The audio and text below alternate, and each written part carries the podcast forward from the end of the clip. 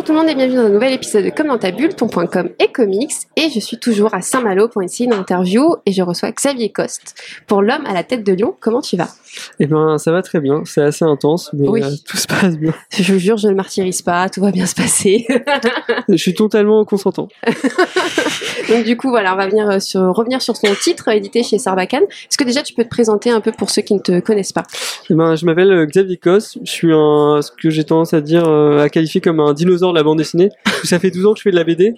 Euh, j'ai fait 8 albums, mais la majorité des gens m'ont découvert euh, l'année dernière avec l'adaptation 1984. 1984, ouais. Et euh, bah, c'est vrai que ça a été une certaine libération pour moi, déjà parce que j'ai changé de format. Maintenant, je travaille sur les formats carrés.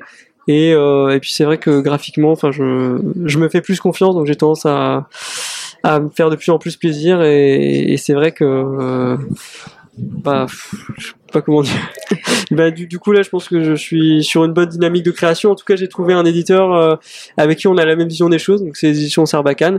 Et je viens de sortir avec eux euh, L'homme à la tête de lion. Et, et ce que j'aime, c'est que que je que j'ai des projets très différents ou avec avec beaucoup d'ambition, mais ils sont toujours euh, très partants et très confiants et en même temps beaucoup à l'écoute Hmm. parce que même s'ils me laissent une liberté, euh, ils servent aussi de garde-fou. Ça Ouais. arrive que je fasse des mauvais choix, des mauvaises décisions. Après tout, je suis comme tout le monde Hmm, hmm. et, euh, et c'est important d'avoir euh, d'avoir un partenaire de confiance. Ouais. Et c'est le cas.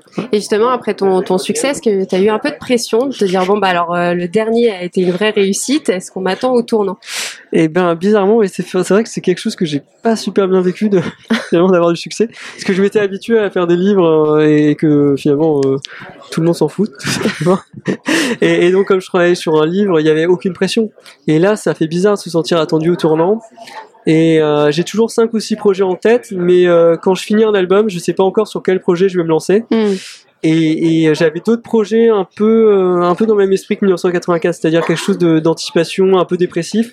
Et je me suis dit que la meilleure manière de me libérer de la pression, c'était finalement de, ouais, de casser mon jouet et de partir euh, sur un thème complètement différent. Euh, ce qui m'a mis de la pression aussi parce que du coup, euh, c'était tellement inattendu de sortir une BD sur le monde des phénomènes de phare juste après que je me suis dit c'est peut-être casse-gueule, mais d'un autre côté, je me suis dit autant profiter d'avoir une mise en lumière sur mon travail pour proposer un livre que j'aurais eu même du mal à proposer aux éditeurs il y a quelques années. Et, euh, et je suis hyper ravi là du retour des lecteurs. euh, J'ai pas mal de lecteurs en dédicace, notamment à Saint-Malo, qui m'ont dit bah, on vous a découvert avec 1984, on aime l'anticipation. A priori, le cirque ça nous parle pas, mais vu qu'on a aimé votre BD, ben on limite on achète les yeux fermés Mhm. quoi. Et ça c'est un truc que je trouve extraordinaire. De surtout que c'est des livres qui ont un certain prix, donc euh, que les, les gens me suivent comme ça euh, entre guillemets sur. qu'il y a un- une confiance liée à l'auteur. Ouais, il, y a, c'est il y a beaucoup, euh, moi je sais que même en comics ou en BD, je suis les yeux fermés euh, un auteur euh, parce Par que j'ai il- adoré euh, il faut pas trop me répéter ça parce que là, moi, je travaille beaucoup, donc si on m'achète les yeux fermés, je, enfin, je vais, euh, je peux commencer à bâcler, me reposer Ah, sur mes acquis, Ah oui. ce qui sera beaucoup plus simple pour moi et financièrement beaucoup plus avantageux. Donc, euh, Et là, euh, tu reviens avec un titre dans le monde des frics, euh, dans le monde du cirque. Euh, comment ça, comment cette histoire est, est arrivée dans ton Bah, esprit chez moi, c'est vrai que je me vois avant tout comme dessinateur, euh, et c'est vrai que comme un, un livre comme ça, c'est long à dessiner. Là, j'ai passé deux ans sur 1984, j'avais passé trois ans. Ah oui. Euh, si j'ai pas l'intime conviction que je vais m'éc- m'éclater en dessinant un album sur un temps si long, euh, pour moi, c'est même pas la peine. Ça arrive qu'il y ait des sujets qui m'intéressent, mais que je vois pas dessiner. Et là, dans le cadre de L'homme à la tête de lion, euh, j'étais tombé il y a 6 ou 7 ans sur une photo d'un d'un phénomène de foire qui souffrait d'hypertrichose.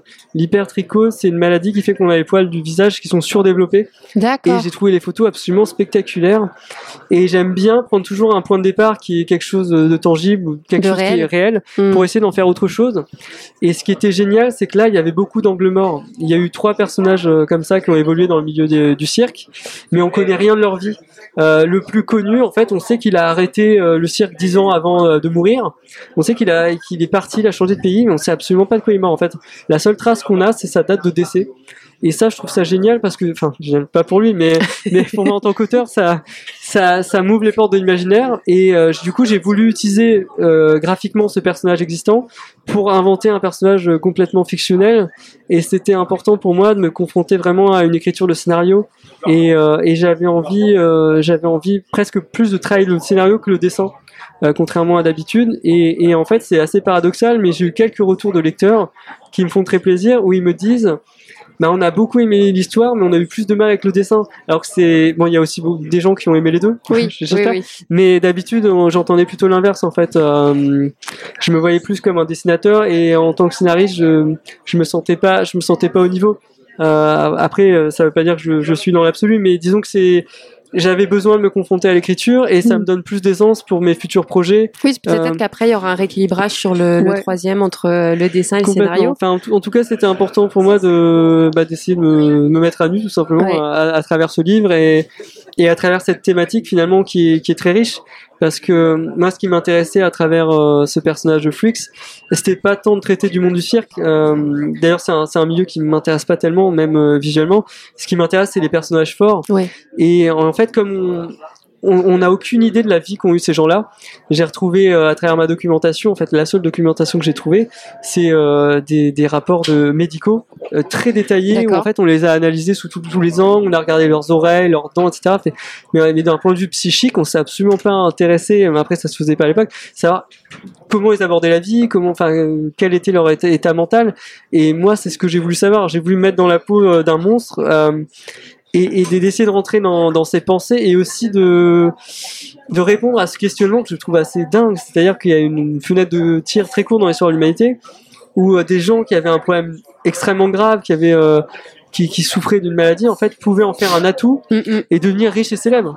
Et, et en fait, j'ai eu une vision assez positive, bizarrement, des choses en me documentant sur le sujet, parce que je pensais que les flux étaient majoritairement exploités, ce qui a été le cas de La des plupart, plus durement oui. atteints d'entre eux. Ouais, ouais. Euh, Je pensais à Elephant Man ou même à Ouais. Schlitzy qui est dans l'album, qui est quelqu'un qui est mentalement déficient. Oui. Donc forcément, il n'a pas pu gérer ses finances. Mais il y en a beaucoup qui menaient la grande vie et en fait, euh, Qui ont pris le pouvoir par rapport à leur. euh, ouais, complètement. maladie. Et puis en, en fait, en tombant sur les, euh, les sommes qu'ils engrangeaient à l'époque, en fait, c'est l'équivalent de ce que gagne DiCaprio aujourd'hui. Et c'est un truc Ah, euh, qui m'a vraiment scotché. À, à tel point que dans la première version de l'histoire, en fait, j'avais cité les montants qu'ils gagnaient.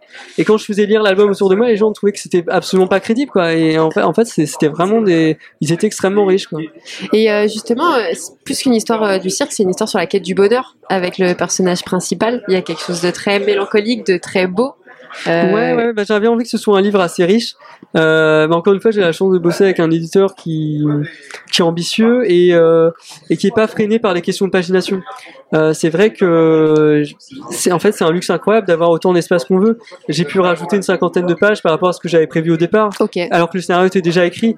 Donc ça fait que l'histoire en fait elle, elle s'enrichit en permanence, mais à tel point qu'il a fallu que je resserre. J'ai dû enlever des séquences parce que finalement j'avais presque tendance à trop en mettre et aborder Ouais. tous les sujets parce qu'avec 200 pages euh, en fait on peut j'ai voulu faire un livre finalement qui ressemble un peu à la vie dans lequel il y a tous les états d'esprit et c'est vrai que ce livre je l'ai réalisé dans des conditions particulières parce que je l'ai je l'ai fait en enfin le dessin m'a pris à peu près un an et demi en fait je l'ai réalisé pendant toute la promo de 1984 Ah qui oui, était vraiment euh, émotionnellement des montagnes russes. Et puis euh, à côté de ça, euh, sur le plan personnel, euh, j'ai eu mon deuxième enfant. Euh, j'ai deux enfants en bas âge, ce qui fait que d'un point de vue logistique, en fait, il y a que la nuit que je- j'ai du temps pour travailler. Et je trouve que ça se ressent dans le dans le livre parce que mon, mon personnage justement se plaint de. J'aime beaucoup mes enfants aussi, ils m'écoutent. Mais euh, il se plaint de jamais avoir de temps à, à lui. Pour lui, ouais. Et, ouais, ouais. et en fait, il y a que le- la nuit où il trouve ce, ce temps de méditation. réconfort, ouais. Et en fait, il y a beaucoup de séquences, surtout les séquences de rêve et les séquences oniriques du livre. C'est des séquences qui n'étaient pas prévues, mais qui sont venues presque comme des fulgurances à 2 un heures du matin. Un peu autobiographique, quoi, Ouais, finalement. mais, mais Ouais. je trouve que ce, le fait d'avoir dessiné ce livre à des horaires où j'aurais dû dormir, finalement, ça se ressent. et, et ça donne une teinte particulière à l'album. Et, euh, et puis, du coup, je pense que quand je lirai à mes vieux jours, ça me rappellera euh, ce moment-là et le deuxième enfant. Ouais. Euh, le format du livre aussi fait un peu penser à un ouvrage de référence. C'est un peu le même format aussi que 1984. Euh, est-ce que c'est euh, une idée aussi de Sarbacane? Et toi, est-ce que ça t'allait par rapport à la mise en page que tu avais pensé Ouais, en fait, je me suis absolument pas posé la question. Quand j'ai commencé 1984, c'était mon septième bouquin. Et, et mine de rien, ça fait plus de 10 ans que je fais de la BD. Et il y a un truc qui m'angoisserait, ce serait d'aborder chaque livre euh, sans envie particulière, sans gourmandise, parce que c'est dur de- de- d'arriver à ne pas se répéter. Euh, il faut tous les jours essayer de d'envisager les choses d'une différente manière. Donc j'essayais à chaque livre de trouver soit des nouvelles couleurs à explorer, soit une nouvelle thématique, soit une nouvelle façon de travailler. Et j'avais vraiment envie de changer de format quand j'ai fait 1984, parce que j'avais un peu l'impression d'avoir fait le tour d'un format assez classique, dans lequel je me sentais contraint. Euh, déjà en termes de pagination, c'est vrai qu'au départ sur mes premiers livres, j'avais moins d'espace, donc j'étais obligé de faire beaucoup de cases. Et, euh, et finalement, j'avais vraiment l'impression que mon dessin était enfermé et ne respirait pas assez. Et là, à contrario, je pense que je peux peut-être peut-être même trop exploser les choses, c'est-à-dire que j'ai un format de page qui est un peu bâtard, qui fait que je peux facilement avoir une ou deux cases, sans que ça donne une impression de vide quand on feuillette le livre. Et, et, ça a été très libérateur pour moi euh, sur 1984 et je pense que même je me suis encore plus libéré sur ce livre-là.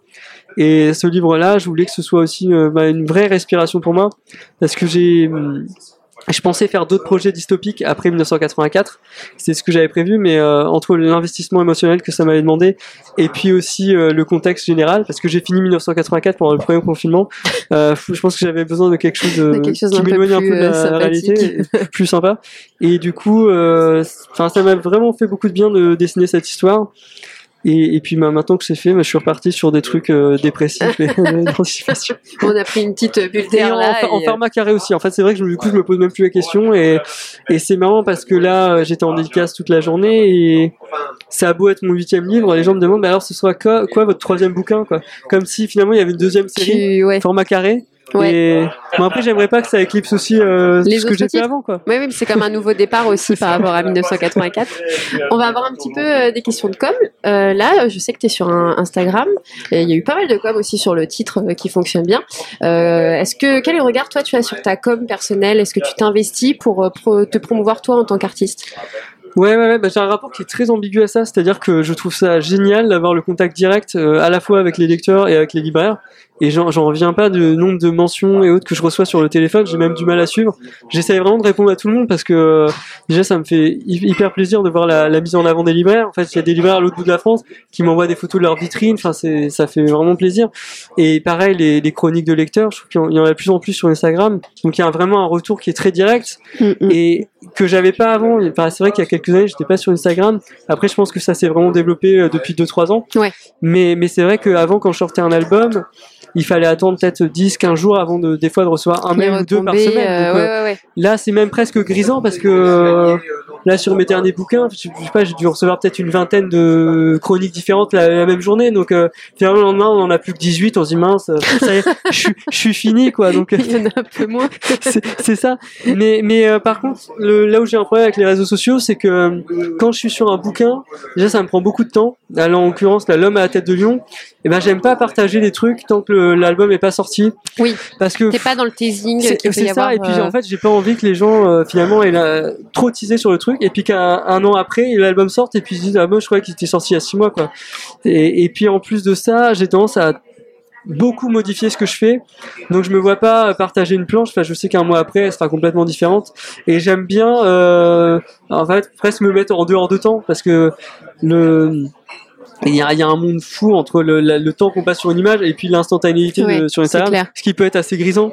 Et ça m'est arrivé quelques fois, bah, quand je commence à mettre des images sur un projet, en fait, je suis toujours déçu parce que ça fait des mois que j'y pense. Je me dis, ah ouais, je vais enfin mettre une image de l'homme à tête de lion, je vais mettre celle-là, dans celle-là, je me prends la tête.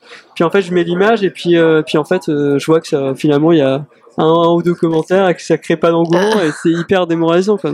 Donc c'est vrai qu'on on, est, on essaye, euh, on essaye de d'oublier tout ça, quoi. Et, et je pense que c'est important pour arriver à, à créer, à, à sortir du côté instantané et ne pas être dans la reconnaissance directe. Parce qu'on est dans ce truc Mm. bizarre quand on est sur la création d'un livre, où en fait personne se rend compte de ce qu'on est en train de faire. Moi, Ouais. je le vois bien sur mes derniers livres.